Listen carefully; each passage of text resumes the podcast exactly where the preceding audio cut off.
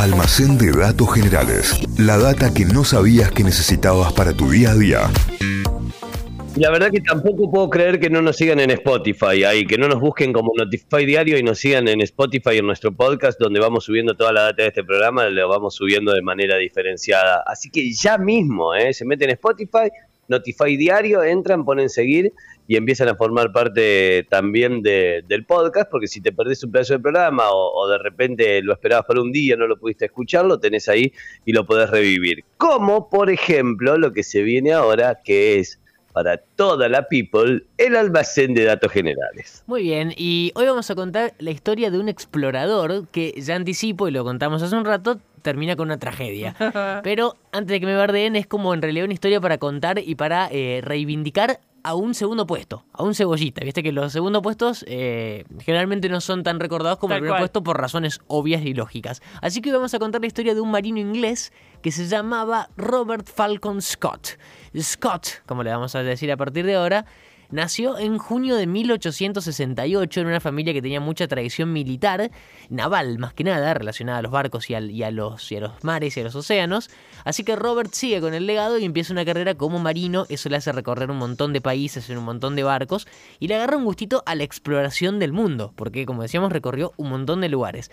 Mientras está empezando su carrera y se va haciendo cada vez más respetado y cada vez le va gustando más lo de ser marino, su padre, que era el único que no era militar, que era comerciante, que tenía una cervecería en, Inglaterra, eh, se enferma, así que tiene que dejar todo y volver, porque tiene que seguir al frente del negocio familiar. Eh, el, el padre se termina muriendo en esa, en esa época, así que él definitivamente deja todo y se pone con la cervecería. Y un día, estando de casualidad en Londres, se encuentra con un señor, un tal Clemens Markman, que era presidente de la eh, Sociedad Real de Geografía y con el que había compartido varios viajes en la época de Marino, y este Markman le dice que quería financiar una expedición a uno de los pocos lugares que quedaban sin explorar en todo el mundo, y ese lugar era la Antártida. Ok. El tipo quería financiar expediciones a eh, la Antártida, a lo más sur del mundo. Bueno, le queda dando vueltas en la cabeza la idea, se termina decidiendo, deja todo, deja la cervecería, deja la familia, eh, y le dice a este tipo que quiere ser parte de la expedición y se suma a la que fueron sus dos grandes, la primera de sus dos grandes travesías a la Antártida. Esa primera se llamó Operación Discovery. Scott estaba a cargo del barco, del barco que iba como el barco madre, el barco que se llamaba Discovery.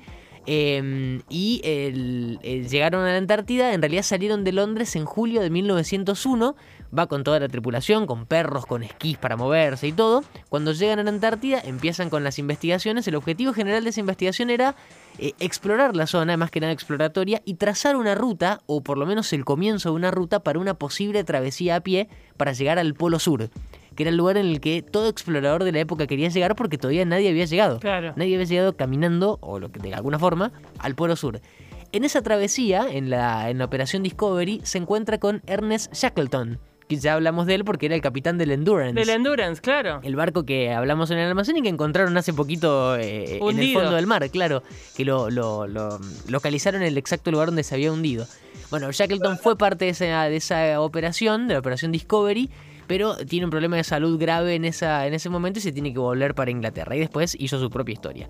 La cosa es que en 1904 vuelven a Inglaterra después de la, de la operación Discovery. Scott se convierte en un héroe nacional, le dan medallas, premios, honores, el rey lo recibe en el castillo, lo nombra comandante real de la orden victoriana. Bueno, pasa unos meses en muchas entrevistas, relaciones públicas, conferencias, escribe Una el libro. celebrity. Un rockstar de la exploración, el Claro. tipo, porque había hecho esa primera parte de lo que sería la futura llegada al, al Polo Sur. Y ahí, en ese envión que tenía el tipo, decide meterse de lleno en la que fue la segunda y última travesía a la Antártida, la expedición Terra Nova. El objetivo de esta sí era alcanzar el Polo Sur. Y así, decía el objetivo posta, así asegurar para el Imperio Británico el gran honor de ese logro. Todo comandado por Scott, el equipo quería llegar primero que nadie al Polo Sur. Empieza la preparación para todo esto y ahí es cuando Scott recibe una noticia que lo deja frío. Ay, ¿qué le pasó? Y sí, estaba en la Antártida también, ¿no? Un chiste malo, malísimo. Le llega un telegrama de un explorador muy capo, un noruego llamado Roald Amundsen, que le dice que él también tenía un equipo eh, y una expedición armada y que también iba camino a ser el primero en llegar al Polo Sur.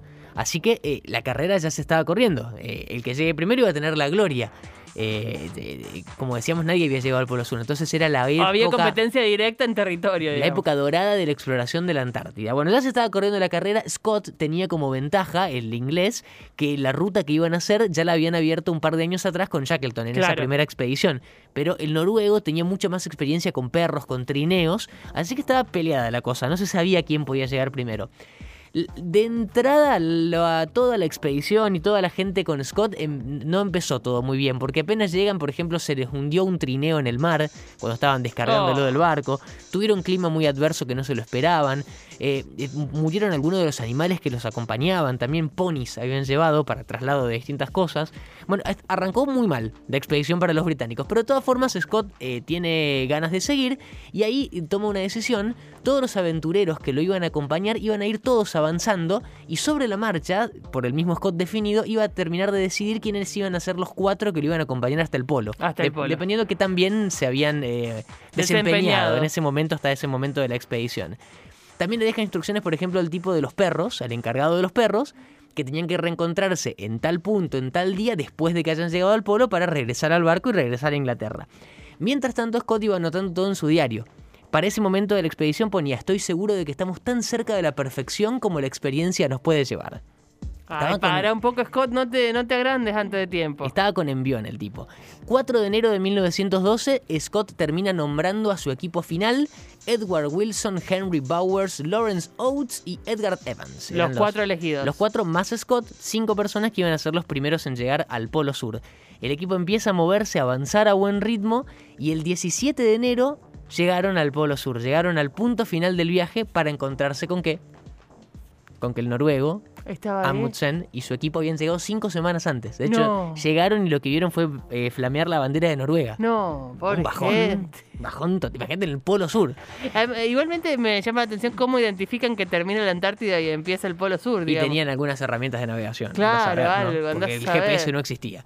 Eh, en su diario Scott pone, lo peor sucedió, No, todos los sueños de, de- se han evaporado, Dios mío, este lugar es horrible, como los pingüinos de Madagascar cuando llegan a la Antártida y dicen, está horrible. Bueno, Scott dijo lo mismo. Y a partir de acá todo empieza a ir para atrás, para Scott y para el equipo, recontra desmoralizado. Desahuciado, claro, pobre Empiezan a volver 1300 kilómetros en la Antártida, tenían que volver en un lugar terriblemente difícil. Arrancan a caminar, van más o menos bien, se encuentran con un glaciar que lo tienen que descender. Allí uno de los, eh, de los cinco se golpea y muere en el glaciar. Así que se muere uno de los exploradores. Los cuatro que quedan llegan al punto de encuentro donde se iban a encontrar con los perros para volver.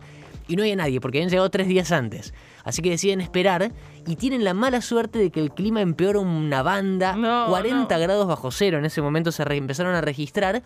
El encargado de los perros, después se supo con los años, mientras estaba yendo al punto de encuentro, abandonó todo y volvió al barco y se fue a Inglaterra. Como que le pintó abandonarlos.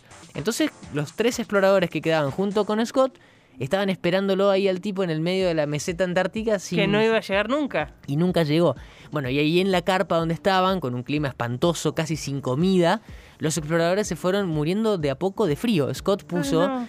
nadie tiene la culpa, espero que no se intente sugerir que nos faltó apoyo, puso en uno de sus diarios. El 28 de marzo de 1912, y después de ocho días de no poder salir de la carpa ni siquiera, por el frío que hacía y por el viento y por la nieve, Scott escribe su última entrada en el diario. Todo esto se sabe porque después se recuperaron los diarios. Se encontró todo. Se Se, encontró encontró todo los, los cuatro muertos y el.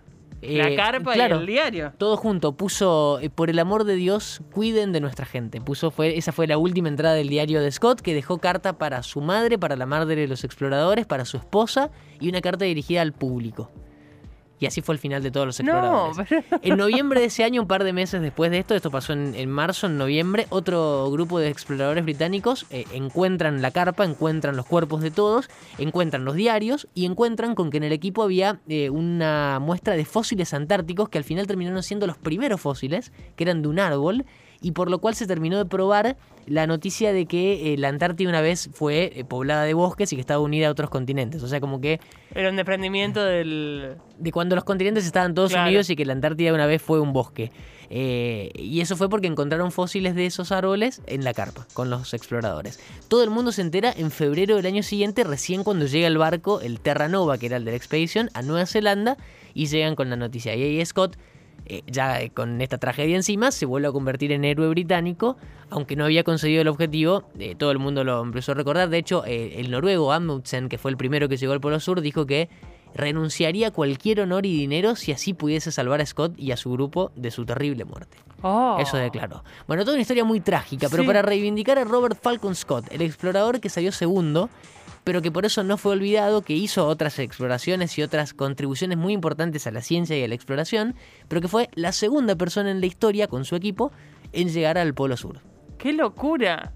¡Qué locura! Eh, Pobre Guaso, o sea, Sí. todos terminamos con la misma frase. Pobre Guaso, o sea, le puso todo lo que tenía disponible en su espíritu para llegar. Claro. No lo logra y para colmo las condiciones empeoran y no, y no puede salir de ahí. Sin, sin ningún tipo de, de- de previsión de todo eso. Acá preguntan si el noruego no ayudó. No, porque cada uno tenía una ruta distinta. Claro, los británicos tenían el camino que habían abierto un par de años y los noruegos tenían otro camino. Los dos iban a llegar al mismo punto, obviamente, pero por distinto lugar. Y llegaron a la misma bandera, pero primero estaba la Noruega y ahí... Cinco semanas de diferencia. Por cinco semanas le pifiaron. Esa imagen, esa foto, a Scott no lo, no lo dejó seguir, Claro. lo liquidó. Y sí, Lo imagínate. liquidó. Pero lo, lo importante es dejar registro de las cosas, ¿no? Porque si no, no nos hubiésemos enterado de nada. Ah, hubiese habido cuatro cuerpos muertos en, eh, congelados en, en la Antártida y no sabríamos ni siquiera de qué se trata. Exactamente, están ahí- todos los diarios. Ahí tenemos los, eh, los fósiles por un lado y todos los diarios de Scott. Exactamente. Robert Falcon Scott, la historia del almacén de hoy.